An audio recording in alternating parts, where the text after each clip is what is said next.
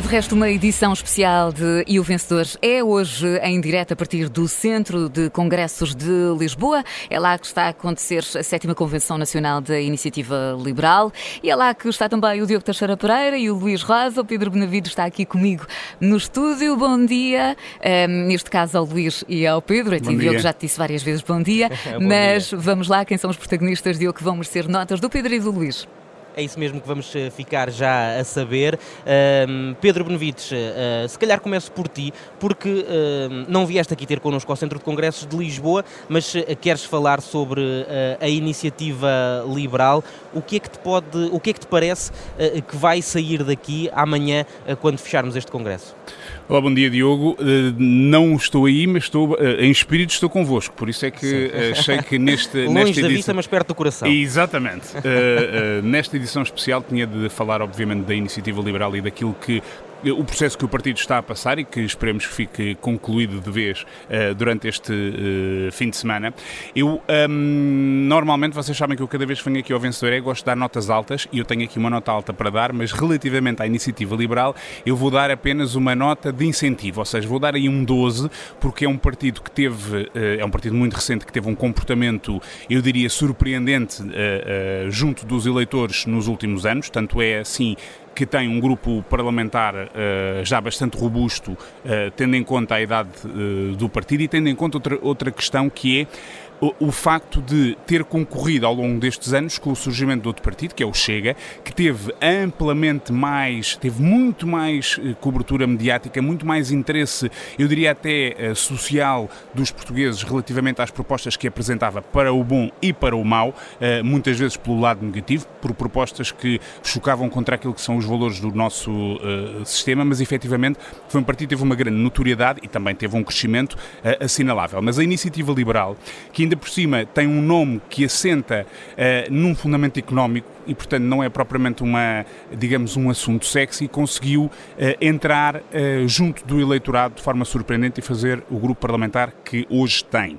O que quer dizer que é um partido que os portugueses identificaram como essencial ao sistema que atualmente temos e eu diria que é bom que haja um partido que discuta o liberalismo económico, por exemplo, eh, numa sociedade e numa vida política em Portugal nos últimos anos, nas últimas décadas, em que normalmente, seja mais à direita, seja mais à esquerda, o Estado tem sempre um papel central. Portanto, eu acho que é útil que o país no seu todo discuta outros modelos económicos ou propostas de outros modelos económicos, porque eh, talvez seja uma forma de sairmos eh, desta sensação constante de estagnação económica em que vivemos. E, portanto, eu digo que dou o 12 porque houve este comportamento. Por outro lado, assistimos nas últimas semanas a uma campanha interna ehm, que talvez eu acho que há o risco deste partido, por ser tão novo, ser tão frágil, ainda não tem talvez estrutura para aguentar embates desta natureza como partidos como o Partido Socialista ou PSD, por exemplo, uh, conseguem. E, portanto, eu acho que há aqui, de facto, um risco, que de resto já foi, aliás, uh, referido em entrevistas ao Observador ainda ontem,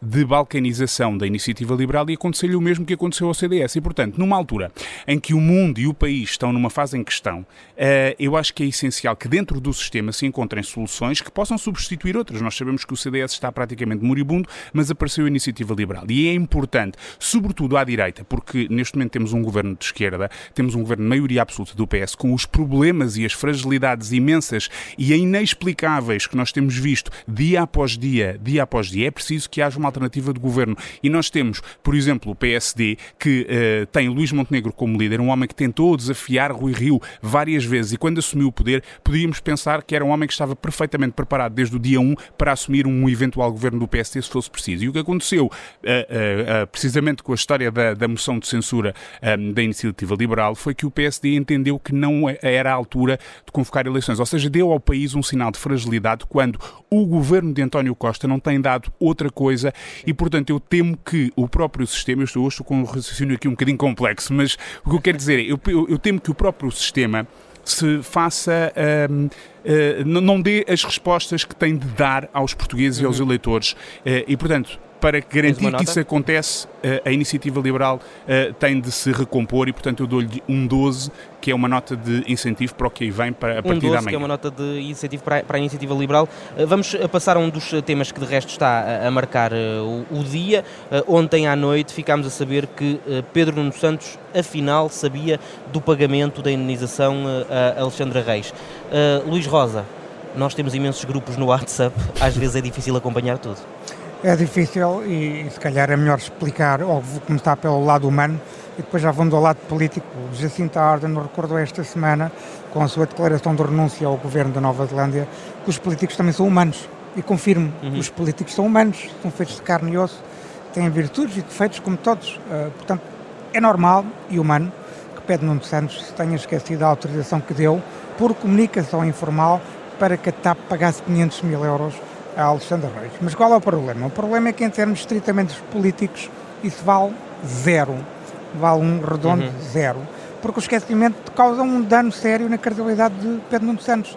Por outro lado, este reavivar de memória cheira claramente a jogada de antecipação. Ao relatório do IGF, em primeiro lugar, a Inspeção-Geral de Finanças está a investigar a legalidade desse pagamento.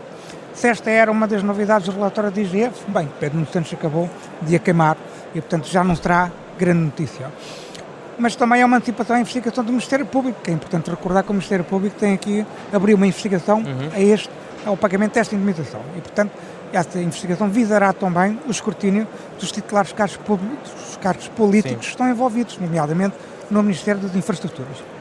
Mas uma última nota, curiosamente, ou talvez, ou talvez não, este reavivado de memória deve também à CEO da TAP. Uh, se calhar, e por não ser portuguesa, Cristino Weidener recordou no Parlamento que tinha tudo por escrito. Uhum. Provavelmente terá sido este, esta, esta declaração da CEO da TAP que fez com que Pedro Nuno Santos reconstituísse a tal fita do tempo. O que Pedro Nuno Santos não esclareceu, e devia ter esclarecido, foi uma coisa simples. Por que razão as finanças não foram informadas? Uhum. Por que razão é que o Ministério das Finanças tinha a tutela financeira da TAP e tem, não foi informado do pagamento destes, destes 500 mil euros? Porque, para já, e aparentemente, esse é o facto que está em cima da mesa. Uhum. O João Leão disse que não foi informado, Fernando Menezes diz que as finanças não foram informadas, portanto, porquê é que, é que Pedro Nuno Santos não informou as finanças?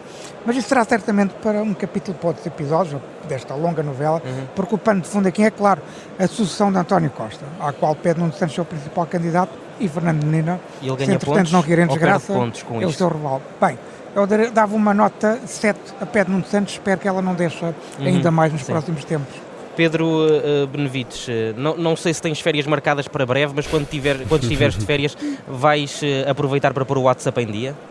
Não, eu, eu neste momento, depois de ver a mensagem, o comunicado de Pedro Nuno Santos, comecei a ir para a, a todas as minhas mensagens do WhatsApp. Tenho estado a fazer esse trabalho, vai demorar algumas semanas, até porque nós nunca sabemos uh, se um dia somos convidados para o governo e temos de fazer aquele questionário que aparentemente resolvia todos os problemas. Não creio que haja lá uma pergunta sobre o WhatsApp, mas deixa-me dizer-te que eu, eu, tinha prometido que ia dar uma nota alta e a minha nota alta é para duas uh, características humanas, que é disso que estamos a falar, porque estes homens são todos humanos. Uh, mesmo a, a, a Primeira-Ministra da Nova Zelândia também quis revelar que é humana, embora, usando a expressão do, do Luís Rosa, também talvez numa jogada de antecipação, porque a popularidade dela também parece que política também não estava nos píncaros propriamente, mas eu queria dar aqui uma nota uh, muito elevada à memória e à consciência dos nossos governantes e ex-governantes. A memória, porque foi reativada misteriosamente, a de Pedro Nuno Santos, que aproveitou talvez o tempo livre para fazer aquele exercício que eu estou a fazer e que espero que vocês estejam a fazer também e que todos nós estejamos a fazer. Uh, aparentemente é estranho que se tenham esquecido todos daquela mensagem, porque era uma mensagem, uh, segundo o próprio Pedro Nuno Santos, uh, em que se dava conta do valor da indenização, 500 mil euros, estamos a falar de meio milhão de euros numa empresa que Pedro Nuno Santos conhecia exatamente os contornos, e aparentemente a mensagem dizia também que não tinha tinha sido possível baixar mais ainda a indenização. Portanto, houve ali muito tempo perdido com negociações que foram acompanhadas de forma próxima, mas aparentemente toda a gente se esqueceu. Felizmente, um grande 18 para a memória uh, reativada dos nossos políticos e também uhum. um grande 18 para a consciência tranquila e limpa dos nossos políticos, que foi isso que uh, também o Ministro das Finanças uh, veio dizer neste caso de contratações que foram feitas na Câmara Municipal de Lisboa, que cheira a esturro por todos os lados, que, tem, que carece de muitas, muitas explicações, porque há ali aliás, o Luís Rosa ainda agora escreveu sobre isso também no Observador. eu aconselho os nossos ouvintes a lerem para perceberem exatamente o que é que lá está. Não é uma declaração de culpa, é apenas um caso, mais um caso daqueles do sistema de que eu falava há pouco e, portanto, por isso é que eu ligava com a questão da iniciativa liberal e dos partidos do sistema oferecerem soluções credíveis e fortes se for preciso mudar de governo e eu aconselho as pessoas a lerem para perceberem todas as um, questões duvidosas que ali estão e que carecem de explicações que até agora ainda não nos foram dadas. De qualquer forma, também um grande 18 para a consciência limpa Umas destes políticos. Notas altas do uh, Pedro Benevides, também tens uma nota alta, Luís Rosa, para António Costa? Infelizmente não consigo, não consigo acompanhar o otimismo irritante do Pedro Benevides. Eu estou cá para isso, eu estou cá para isso, Luís, agora sente-te à vontade. Deixa-me bater quiseres precisamente para falarmos do otimista uh, irritante do reino, chamado António Costa, era isso que eu gostava de avaliar, porque o famoso habilidoso parece que perdeu o jeito para habilidades. Uh, este governo está sem rumo, uh, está, está sem reino nem rock. E começaram a sair as primeiras sondagens que demonstram o inferno que António Costa está a passar. Hoje saiu uma sondagem do Diário Notícias que, pela primeira vez, uh, uh, há uma maioria de, de, inquiridos que avalia negativamente António Costa, 54%, e apenas 24% têm uma ideia positiva do governo. Portanto, isto não é surpreendente face uhum. à Associação de Casos, mas é claramente uma grande novidade para o habilidoso. E nós temos agora, neste momento, este governo tem dois dos três ministros mais importantes sobre fogo intenso da oposição e no centro de um escrutínio intenso dos mídias e que podem levar à sua queda. Estamos a falar de Fernando Medina, Ministro das Finanças, e João Gomes Cravinho, uhum, Ministro da Defesa, Ministro dos Negócios Estrangeiros. É dos Negócios Estrangeiros, sim. Dos negócios estrangeiros. É, os problemas é que eram do tempo da Defesa. É verdade, uhum. e está a ser escrutinado enquanto Ministro da Defesa. Sim. Ora, Gomes Cravinho foi informado da derrapagem no Hospital Militar, que também está a ser investigado, o Expresso tinha essa notícia ontem, uhum. coloca em causa claramente o que Gomes Cravinho disse no Parlamento, Portanto, o resto, Gomes Carvinho tem que explicar isto urgentemente e rapidamente, parece que o Gomes Carvinho mentiu ao Parlamento. E os atos de Fernando Medina, não se pode dizer que Fernando Medina seja suspeito não foi constituído de arguido, uhum. neste, neste, caso da Câmara de Lisboa, mas os atos de Fernando Medina estão a ser investigados pela Diabo de Lisboa. E há aqui uma coisa que eu, sinceramente, tenho essa convicção, e isto é uma análise política. Se Fernando Medina cair, o governo cai também.